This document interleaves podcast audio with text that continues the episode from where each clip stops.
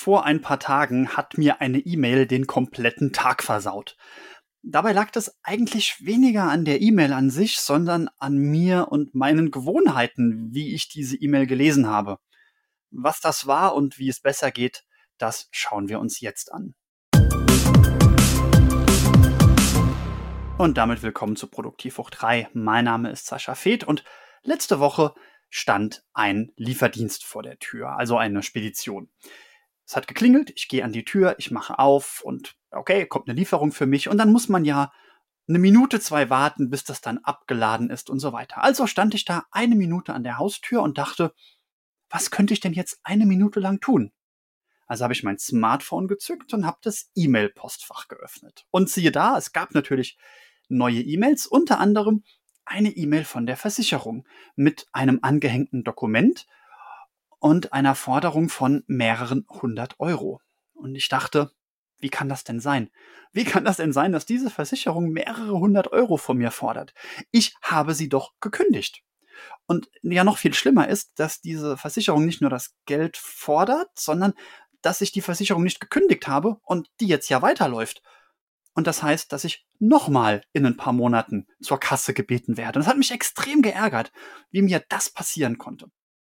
Gut, dann habe ich das Smartphone auch wieder weggepackt, weil irgendwann war dann ja die Lieferung an meiner Bordsteinkante und der Tag ging weiter. Und ich habe diese E-Mail erstmal wütend geschlossen und war richtig, richtig schlecht gelaunt für die nächsten Stunden des Tages.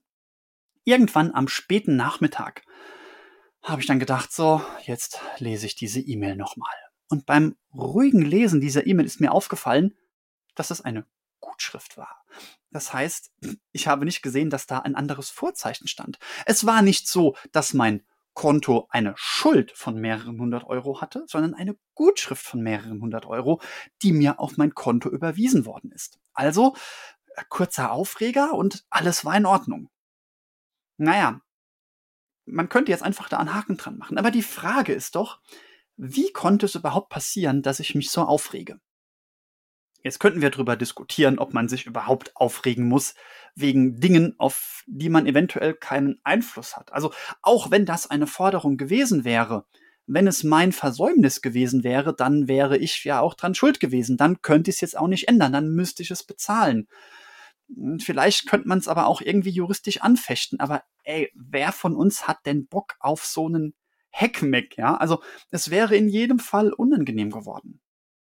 Und man kann jetzt sagen, unsere Reaktionen sind immer freiwillige Entscheidungen auf unsere Umwelt. Ich kann auch so etwas versuchen, gelassener zu nehmen. Aber darauf will ich gar nicht hinaus. Also mal abgesehen davon, dass ich auch, wenn es korrekt gewesen wäre, was ich mir zuerst eingebildet habe, auch dann hätte ich natürlich entspannter reagieren können, als mir den Tag versauen zu lassen.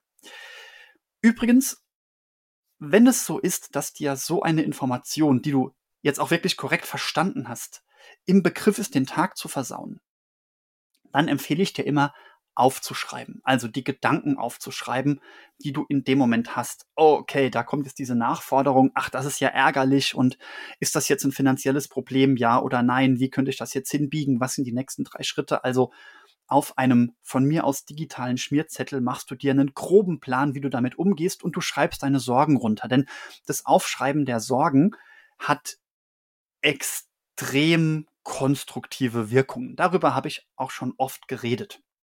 Aber auch das habe ich nicht gemacht. Ich möchte auf ein anderes Problem hinaus. Warum zum Teufel habe ich zwischen Tür und Angel E-Mails gelesen? Das betrachte ich als meinen eigentlichen Fehler. Denn mal abgesehen davon, dass man zwischen Tür und Angel E-Mails liest und sie dann eventuell falsch versteht, weil man sie eben nur flüchtig liest, ist es oft so, dass man eigentlich jetzt gerade irgendetwas erfährt, was man jetzt gerade gar nicht erfahren will. Auch wenn ich abends ins Bett gehe, habe ich manchmal den inneren Impuls, jetzt noch einmal kurz E-Mails auf dem Smartphone abzurufen. Früher habe ich das auch gemacht, bis ich mir irgendwann eingeprägt habe, hm, es gibt Dinge, die will ich vor dem Schlafengehen nicht wissen. Die Dinge sind dann natürlich nicht aus meiner Welt verschwunden, nur weil ich sie am nächsten Morgen erst abrufe. Aber am nächsten Morgen kann ich mich systematisch entscheiden, jetzt lese ich E-Mails. Jetzt kann ich reagieren, jetzt kann ich auf, agieren, was auch immer. Aber wenn ich abends um halb zehn noch eine E-Mail lese vorm ins Bett gehen, dann nehme ich die Probleme mit ins Bett, ohne dass ich dann jetzt noch viel agieren kann. Oder ich würde halt wach bleiben und würde dann noch irgendwelche Dinge tun rund um diese E-Mails. Also, meine Kernbotschaft ist, rufe nicht zwischen Tür und Angel E-Mails ab. Mach das zu definierten Zeitpunkten. In meinem Buch Schluss mit E-Mail-Stress beschreibe ich ja auch, dass das Postfach die meiste Zeit des Tages geschlossen sein sollte. Und das ist die eine Baustelle oder die eine, die eine Säule, ist die meiste Zeit des Tages geschlossen zu lassen. Und die andere Sache ist es aber nicht zu öffnen, wenn du eigentlich gerade gar nicht zehn Minuten einen Kopf hast, um dich mit den neuen E-Mails zu beschäftigen. Und das war der entscheidende Fehler. Ich sollte E-Mails nur dann abrufen, wenn ich auch in der Lage bin, sie zumindest kurz gedanklich zu verarbeiten, anzudenken. Nochmal, wie das ordentlich funktioniert, das gibt's alles in meinem Buch zu entdecken oder auch in anderen YouTube-Videos, die ich hier oder Podcast-Folgen, die ich veröffentlicht habe.